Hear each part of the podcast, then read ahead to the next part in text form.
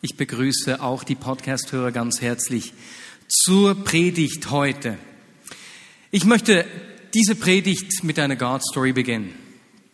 Ich habe euch ja vor zwei Wochen schon einige God-Stories erzählt, die ich von Menschen aus der Vignette Bern gehört habe.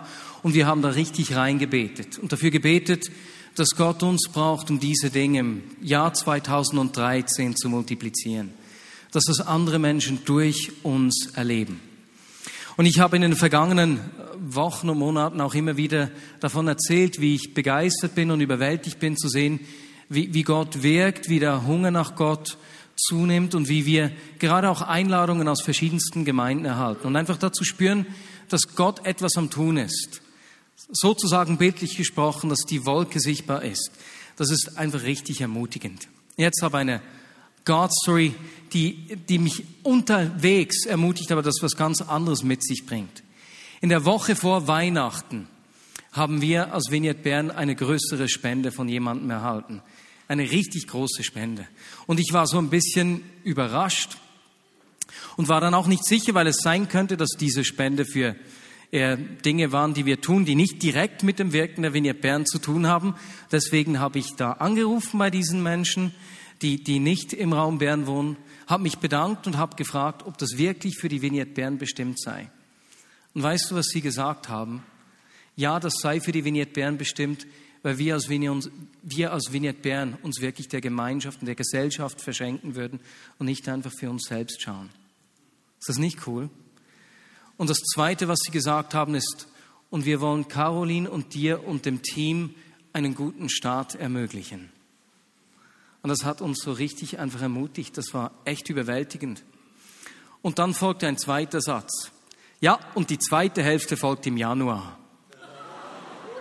Ist das nicht unglaublich?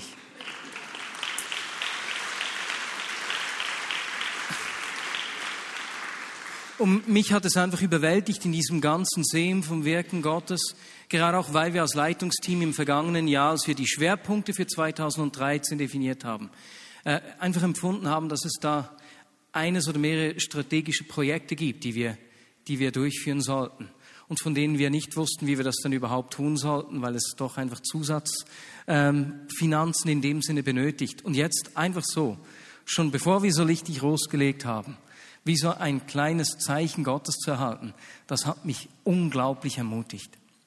Und dann habe ich natürlich das dem Leitungsteam gesagt und auch meinem Vater. Und als ich meinem Vater äh, die ganze Geschichte erzählt habe, das hat ihn natürlich auch berührt und dann hat er mir gesagt, weißt du Marius, als ich Christ wurde, hat mich ein Bibeltext so richtig, richtig bewegt. Und es war, besser gesagt, es ist ein Text, den wir an mehreren Stellen finden. War diese Aussage über Jesus, dass er jeden geheilt hat. Und Dad hat, das hat mir dann erzählt, wie ihn das bewegt hat, nicht nur im Zusammenhang mit dem Thema Heilung, sondern zu sehen, dass Jesus niemanden abgewiesen hat, der zu ihm gekommen ist. Und er hat mir dann gesagt, wie das ihn bewegt hat, auch großzügig zu sein. Und gesagt, weißt du mal, es ist ein Zeichen von Gott an dich, dass er für dich schaut wieder ein Zeichen dafür, großzügig zu sein. Und ich bin dann nach Hause gegangen und habe mir diese Bibelstelle Matthäus 12 zu Gemüte geführt. Und ich möchte heute über eigentlich die Hälfte dieses Kapitels Matthäus 12 sprechen. Das hat mich so richtig gepackt, wie Matthäus dort Jesus in seiner ganzen Schönheit zeigt. Und weil ich ein Mensch bin, der seine Gefühle auf dem Mund und dem Gesicht trägt, kann es durchaus sein, dass ich etwas emotional werde, muss aber nicht. Ich warne euch nur vor. Das bewegt mich einfach, diese Schönheit von Jesus zu sehen, die mir da entgegenkommt. Wisst ihr, weswegen mir das wichtig ist? Wenn wir mit Jesus leben, geht es ja nicht einfach darum, Christ zu werden, einmal eine Entscheidung zu fällen, sondern wir werden vom Heiligen Geist in sein Bild verwandelt immer mehr in sein Bild verwandelt. Und wenn du jetzt ein Künstler bist beispielsweise, dann was machst du, wenn du ein Bild malst oder abzeichnest, nachzeichnest? Logisch, du studierst das Original. Ich kann mich erinnern, in der Schulzeit im Malen, das hieß bei uns Zeichnen, da war ich echt grottenschlecht. Und wir mussten dann mal in einer Landschulwoche ein Gebäude abzeichnen. Es hat die ganze Woche geregnet, war richtig unangenehm und deswegen haben mein Freund und ich, der, wir mussten zusammen dieses Projekt durchführen, haben uns in eine Kneipe gesetzt und ein Haus abgezeichnet, das wir da vom Fenster her sehen konnten. Haben die ganze Woche schöne Musik genossen und versucht, dieses Haus abzuzeichnen. Und wenn du dann so dieses Haus abzeichnest, versuchst du dir jedes Detail einzuprägen. Und wenn du es dann nachmalst und es nicht ganz triffst, schaust du noch genau und versuchst nochmals. Und, und wenn wir in sein Bild verwandelt werden, ist es ja nicht etwas, das wir selbst tun. Ich verwandle nicht, mich nicht von mir her in sein Bild. Das ist das Werk des Heiligen Geistes. Und doch tut es gut, für uns zu sehen, in welches Bild wir denn verwandelt werden. Denn manchmal unterwegs vergessen wir das. Und manchmal in unserem Leben als Christen sehen wir nicht, wozu Gott uns bestimmt hat, was er aus uns formen möchte, sondern wir sehen uns im Zustand und am Ort, wo wir jetzt sind. Und dann kapitulieren wir manchmal. Und deswegen möchte ich heute über diesen Matthäus 12 sprechen und uns einfach die Schönheit von Jesus vor Augen führen. Und ich beginne ganz am Anfang, ich lese den ersten Teil nicht vor. Ähm, das würde zu lange dauern. Ich habe nicht genügend Zeit, das ganze Kapitel vorzulesen und dann anzuschauen. Deswegen fasse ich den ersten Teil zusammen. Wir befinden uns hier auf dem Weg zur Synagoge. Die Jünger müssen hungrig sein. Höchstwahrscheinlich haben sie nicht gefrühstückt. Und als sie auf dem Weg zur Synagoge an einem Feld vorbeikommen, packen sie zu. Sie schnappen sich einige Körner und beginnen diese zu essen. Nicht gerade die beste Mahlzeit, wer schon mal versucht hat, so Körner zu zermahlen, aber es nährt dennoch. Doch sie werden ertappt von den Pharisäern, die ebenfalls auf dem Weg zur Synagoge sind. Und die halten Jesus an, weißt du nicht, dass das verboten ist? Und Jesus hier in dieser Begegnung mit den Pharisäern, besser gesagt Matthäus malt hier ein Bild von Jesus in diesem Kapitel und er zeigt uns hier Jesus, wie er reagiert, als die Pharisäer die Jünger zusammengestaucht haben. Und Jesus erklärt zuerst den Pharisäern,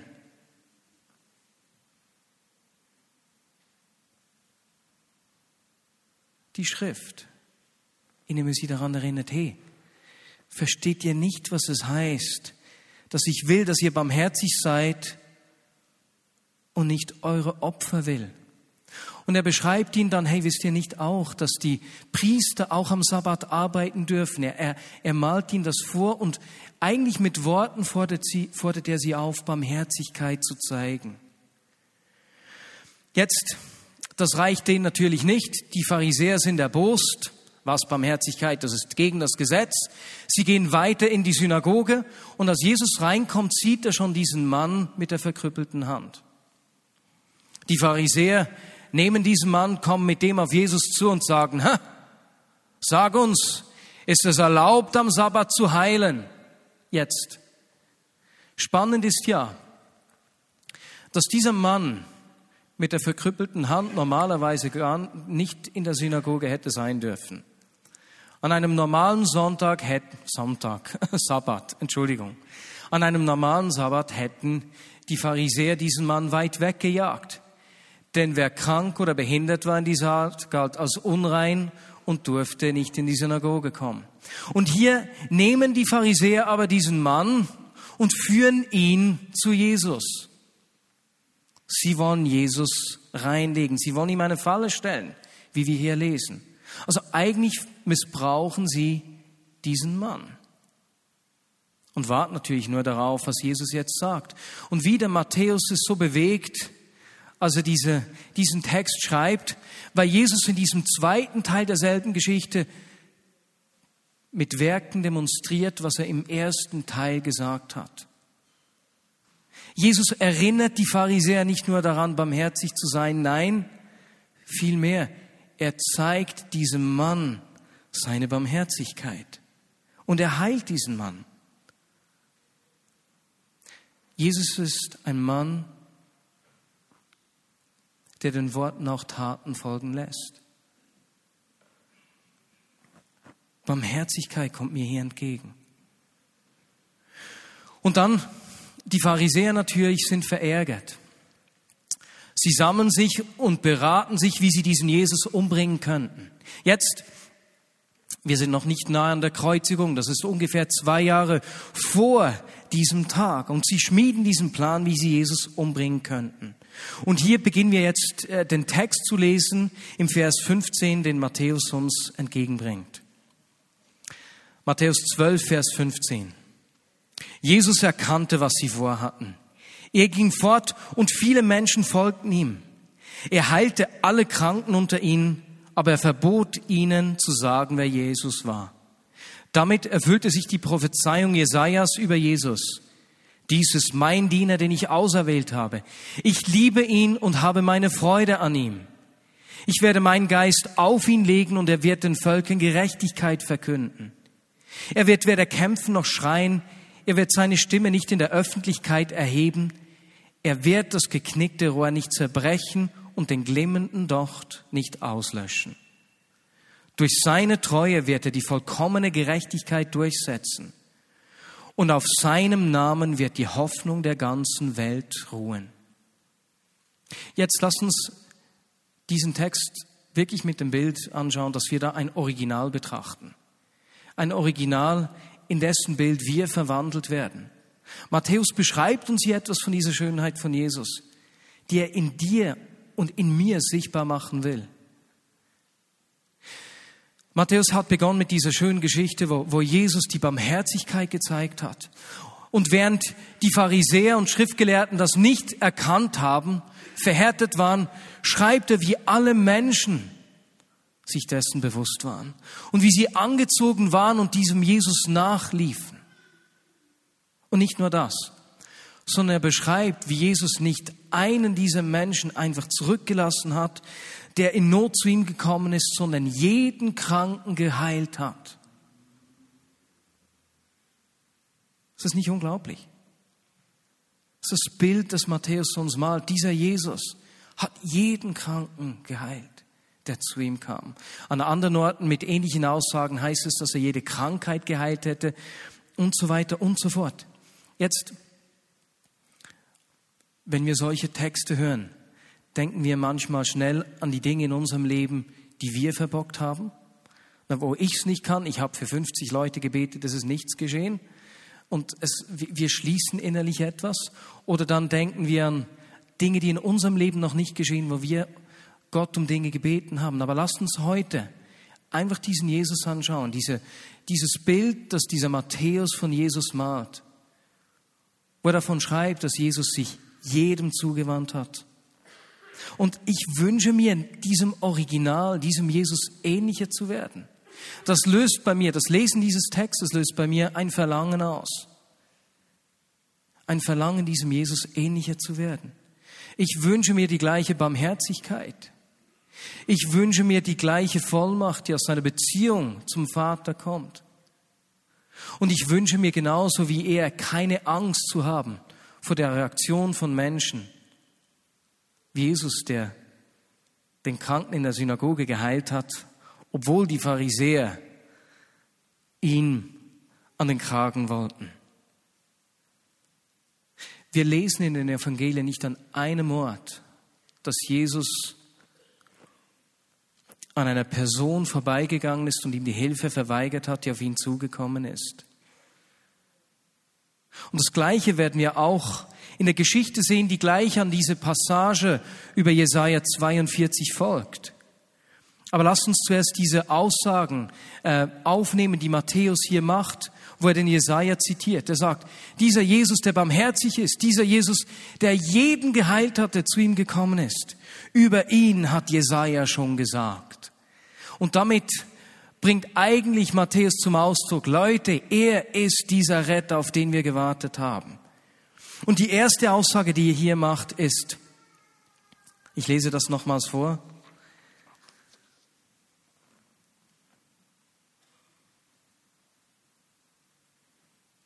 Dies ist mein Diener, den ich auserwählt habe. Ich liebe ihn und habe meine Freude an ihm. Ich werde meinen Geist auf ihn legen. Jetzt. Das ist nicht ein Bild der Zukunft, in das wir mal verwandelt werden. Es ist nicht spannend zu sehen, dass das Neue Testament über uns das Gleiche sagt, was wir hier über Jesus lesen. Wir sind auserwählt. Wir sind von Gott geliebt durch und durch. Er hat uns mit seinem Geist erfüllt und er freut sich an uns. Das ist die Ausgangslage, die hier äh, beschrieben wird in diesem Text von, von Jesaja und das ist genauso die Ausgangslage in deinem, meinem Leben. Du bist auserwählt, du bist geliebt, von seinem Geist erfüllt und er freut sich an dir. Ich meine, es ist einfacher, das über Jesus zu glauben, als über uns selbst. Aber dieser Blick auf das Original löst was in mir aus. Ich will verstehen, was es heißt, von ihm geliebt zu sein, auserwählt, zu verstehen, dass er sich an mir freut. Und dann geht der Text in Jesaja weiter. Und wir lesen, ich werde meinen Geist auf ihn legen und er wird den Völkern Gerechtigkeit verkünden. Und dann etwas weiter unten im Vers 20, durch seine Treue wird er die vollkommene Gerechtigkeit durchsetzen.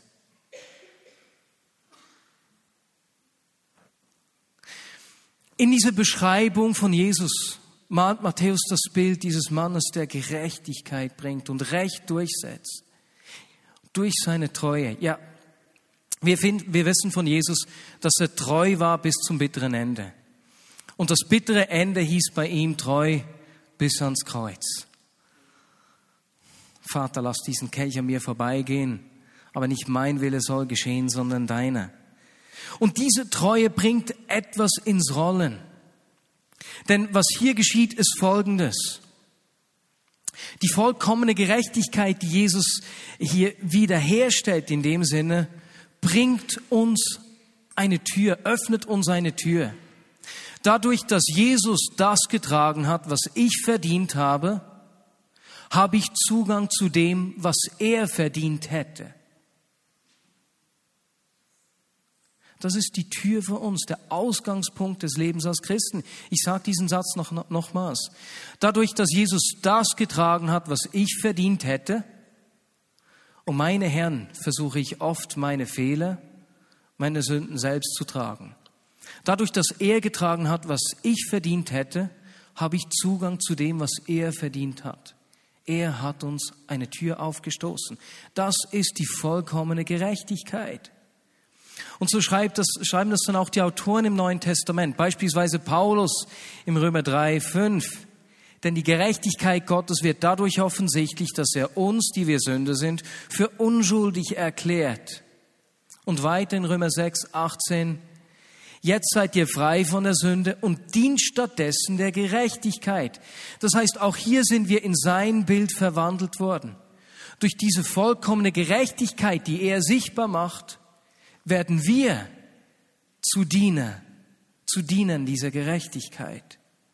Jesus, genau das will ich sein. Ein Diener der Gerechtigkeit.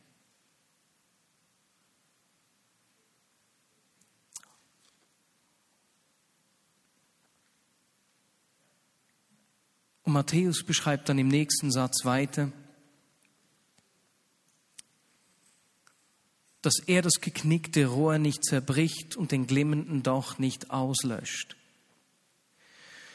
Und Matthäus kann das gut schreiben, denn Matthäus selbst war ein Zöllner, ein Mann am Rande der Gesellschaft, ein Mann, der Menschen ausgenutzt und ausgenommen hat. Er war so ein zerknicktes Rohr, ein geknicktes Rohr. Er war ein glimmender Docht. Und er kann gut sagen, ich weiß, dass dieser Jesus das geknickte Rohr nicht zerbricht. Ich weiß, dass er den glimmenden Docht nicht auslöscht. Ich habe heute vor dem Mittagsgottesdienst mit einem Mann gesprochen, den ich seit Jahren kenne und ich habe ihn angeschaut und wir haben einfach zusammen gesagt, wie unglaublich es ist, was Jesus aus seinem Leben gemacht hat. Als ich ihn kennenlernte, war er echt am Ende Drogengeschichte, fragen auch, wie lange er noch lebt. Und jetzt zu sehen, was Jesus gemacht hat und wie er diesen gebrochenen, dieses geknickte Rohr genommen hat, es aufgerichtet hat. Das überwältigt mich. Und vielleicht bist du hier und du, du fühlst dich so als geknicktes Rohr. Oder wenn wir am Anfang des Gottesdienstes gesungen haben, Light the Fire Again, bist du vielleicht nicht ein Feuer mehr, sondern so ein, eine Kerze, die gerade noch so am Ausglühen ist. Er löscht den glimmenden Docht nicht aus. Er bläst rein und bringt Leben und Feuer zurück. Und das wünsche ich mir für uns. Und dass das durch uns geschieht. Dass wir bekannt sind dafür, dass wir nicht die sind, die über Menschen herfahren, die geknickt sind. Zum Menschen, die geknickt sind, aufrichten. Hoffnung bringen. Und Matthäus schreibt dann, beschreibt diesen Jesus weiter, eigentlich im Vers für mich die Kulmination des Ganzen. Vers 21, wo er schreibt, dass auf seinem Namen die Hoffnung der ganzen Welt ruht. Ist das nicht unglaublich? Ich meine, zu glauben, dass die Hoffnung der Welt auf Jesus ruht, ist the theoretisch gesehen äh, relativ klar für uns Christen. Zu verstehen, dass er das ganz praktisch heute noch tut und dass wir in dieses Bild verwandelt werden und Jesus uns als Hoffnung für diese Welt sieht und zur Hoffnung dieser Welt macht, ist ein etwas größeres Kaliber. Lasst uns diesen Jesus anschauen. Was ist er? Auf seinem Namen wird die Hoffnung der ganzen Welt ruhen. Das ist ein Bild, in das du und ich verwandelt werden durch den Heiligen Geist.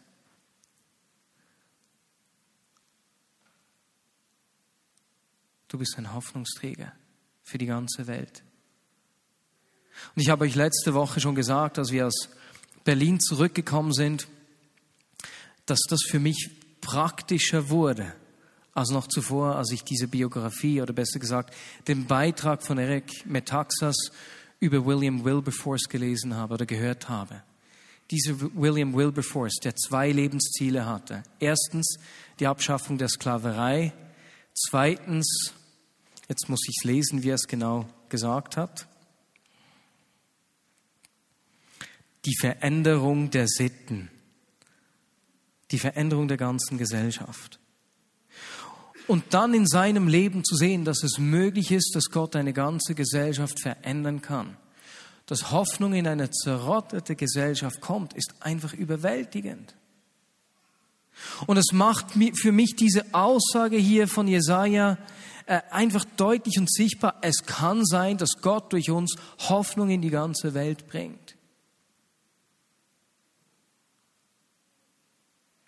Wow, dieses Original, das, ich, das wir miteinander betrachten, ist einfach unglaublich schön.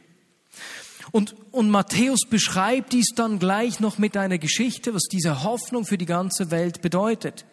Denn gleich im nächsten Vers begegnen wir einer Geschichte von einem Mann, einem Besessenen, der blind und stumm war.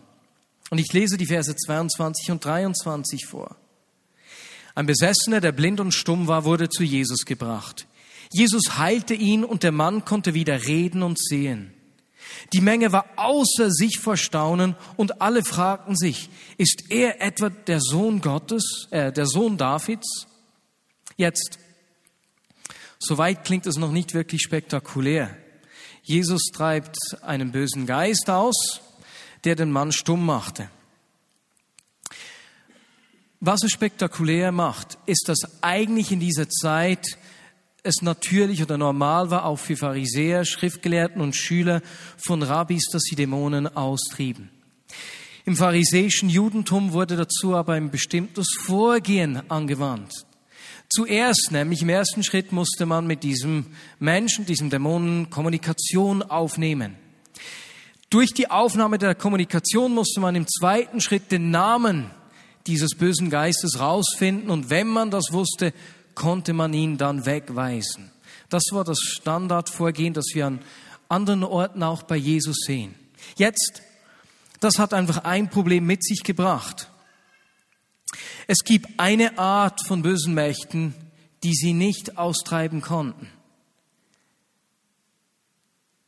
Nämlich böse Geister, die Menschen bedrängt haben, die nicht sprechen konnten, weil mit denen konnten sie keine Kommunikation aufbauen. Und deswegen haben die Pharisäer schon längere Zeit gesagt, dass diese Art ausgetrieben werden könne, wenn der Messias kommt. Und genau das geschieht hier. Ein messianisches Wunder. Und deswegen ist es nicht erstaunlich, dass die Menge außer sich gerät vor Freude. Was bisher nicht möglich war, ist jetzt geschehen. Ist das wohl der Sohn Davids? Und die Pharisäer kommen in einen Erklärungsnotstand. Und sie retten sich raus, indem sie Jesus vorwerfen, dass er diesen Dämon nur austreiben konnte, weil er selbst mit dem Teufel im, unter einer Decke stecken würde, sozusagen.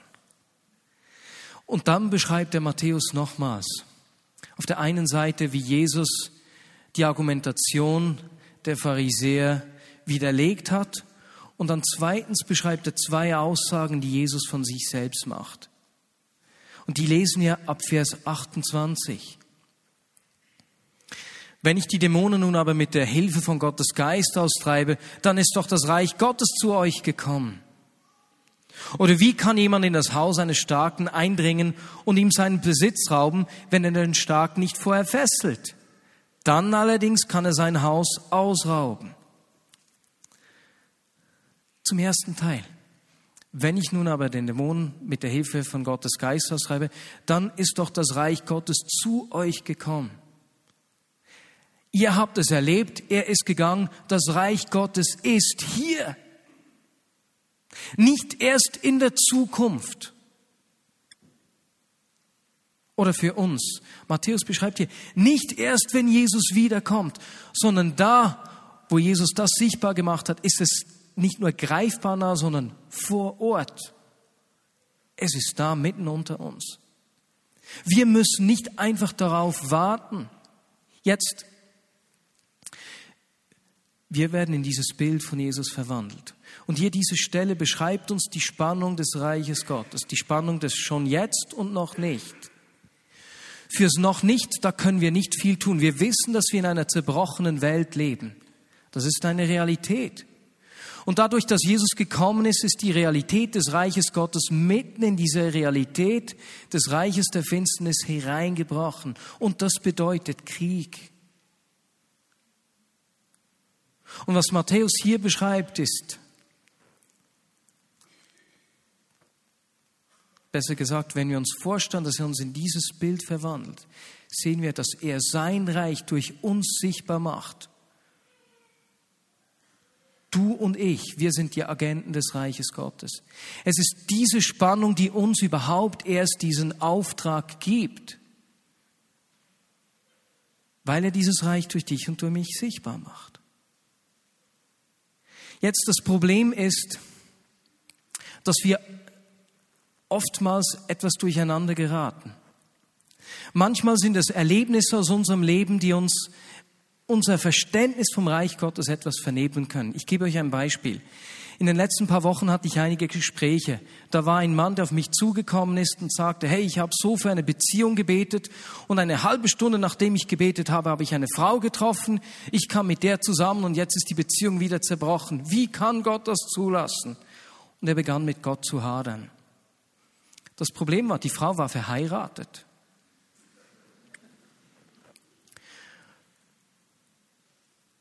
Und es ist offensichtlich, ich muss nicht viel dazu sagen, dass es eine schlechte Idee war.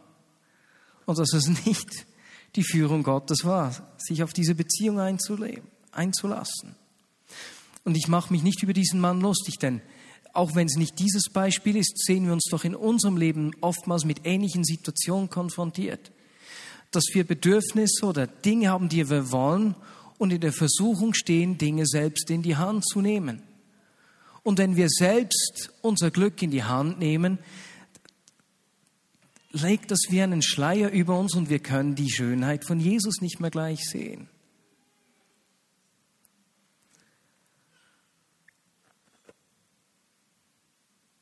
Der zweite Teil. Jesus oder Matthäus beschreibt hier, wie Jesus sagte, wie kann jemand in das Haus eines Starken einringen und ihm seinen Besitz rauben, wenn er den Starken nicht vorher fesselt?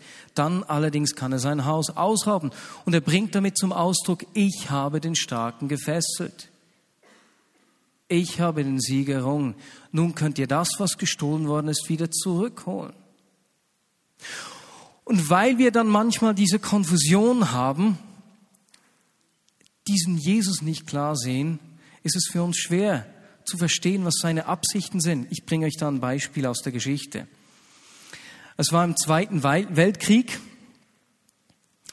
Nein, im Ersten Weltkrieg. Als der Erste Weltkrieg ausbrach, hat das Kriegsministerium in London eine kodierte Botschaft an einen britischen Außenposten in einem abgelegenen Gebiet in Afrika geschickt. Krieg ist erklärt, verhaften Sie alle Feinde in Ihrem Gebiet. Und es ist folgende Antwort zurückgekommen. Wir haben zehn Deutsche, sechs Belgier, vier Franzosen, zwei Italiener, drei Österreicher und einen Amerikaner verhaftet. Bitte teilen Sie uns mit, mit wem wir uns im Krieg befinden. Jetzt ist doch ganz ähnlich geistlich gesehen. Wenn wir nicht wissen, wer unser Verbündeter ist, in wessen Bild wir verwandelt sind, wenn wir nicht wissen, gegen was wir aufstehen sollen. Und ich denke, dass da für uns, uns dieses Bild von Jesus vor Augen zu machen, uns dabei helfen kann, uns zu schärfen, wie sieht dieses Bild aus, in das wir verwandelt werden? Wie sieht dieser Jesus aus? Und das ist etwas, was ich mir für uns wünsche. Es ist nämlich auch ein zweit, eine zweite Person auf mich zugekommen, die, die gerungen hat, zu verstehen, was Gott mit einer Situation wollte. Bei dieser Person ist, eine, ist ein enger Freund krank geworden und er fragte mich, ich möchte einfach verstehen, was der Sinn dahinter ist. Im Gespräch mit dieser Person hat mich richtig gefreut, wie offen und weichherzig die Person war im Ringen Jesus gegenüber. Aber etwas hat mich etwas gestört, weil implizit etwas mitgeschwungen hat. Nämlich die Frage, was sich Jesus gedacht hat, als er die Krankheit zugeführt oder zugelassen hat. Wo ich sagen würde, das sind nicht die Absichten von Jesus. Es gibt da nicht viel Sinn zu verstehen. Noch wenn Gott üble Dinge nimmt und sie wendet und etwas Wunderschönes daraus tut, einen Sinn in dieser Sache selbst gibt es nicht. Und so wünsche ich mir für uns, dass wir angesteckt von diesem Original von Jesus verstehen, in welches Bild er uns verwandeln will. Dass wir an Klarheit gewinnen, was er durch uns in dieser Welt tun will. Und dass wir uns nicht durch unsere Lebenssituation wie einen Schleier über die Augen legen lassen, der uns die Schönheit von Jesus rauben will. Und so möchte ich euch bitten, aufzustehen. Und ich möchte mit dir zusammen beten, dass Jesus in diesem kommenden Jahr uns einfach in unserem Leben und unserem Alltag die Schönheit von Jesus immer wieder vor Augen malt. Gerade in herausfordernden Situationen. Und ich habe auch während dieses Gottesdienstes mit Menschen gesprochen, die herausgefordert sind zu wissen, dass er der ist, der den, das geknickte Rohr nicht zerbricht, ist unglaublich ermutigend. Und so möchte ich, dass wir dieses Mal etwas anders füreinander beten. Ich bitte dich, die Hand der Person links und rechts neben dir zu nehmen und einfach für diese Personen zu beten, dass Jesus ihnen dieses Jahr seine ganze Schönheit zeigt. Und bete so gut du kannst, so eindringlich du kannst, für die Person links und rechts neben dir. Wir dürfen das auch etwas lauter tun. Ne? Wir müssen nicht flüstern.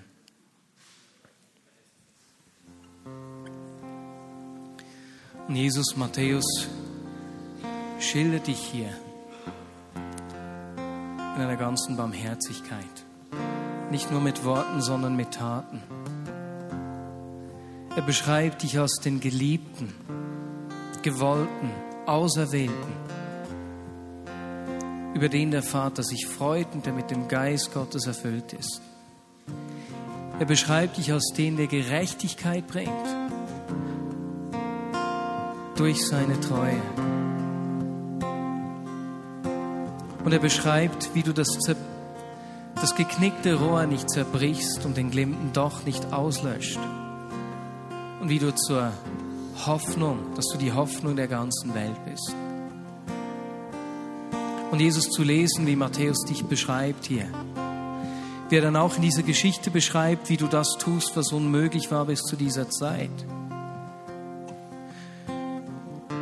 Wie er von dir sagt, wie du den Starken gebunden hast, sodass der Dieb, das Gestohlene zurückholen können. Jesus, das füllt mich mit einer, mit einem Verlangen, mehr von dem zu sehen in meinem Leben. Jesus, in dein Bild verwandelt zu werden. Dass diese Dinge durch mich sichtbar werden und die Menschen um mich herum dies erleben. Sie in mir eine Begegnung mit dir haben, Jesus. Und so bitte ich dich für dieses Jahr 2013. Heiliger Geist, dass du uns die Schönheit von Jesus vor Augen machst. Und die Hoffnung in uns wachsen lässt. Das Wissen, dass du uns in dieses Bild verwandelst.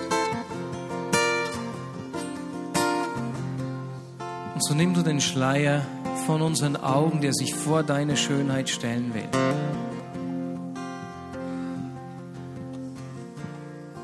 Mehr von dir, Jesus. Mehr von dir. Amen.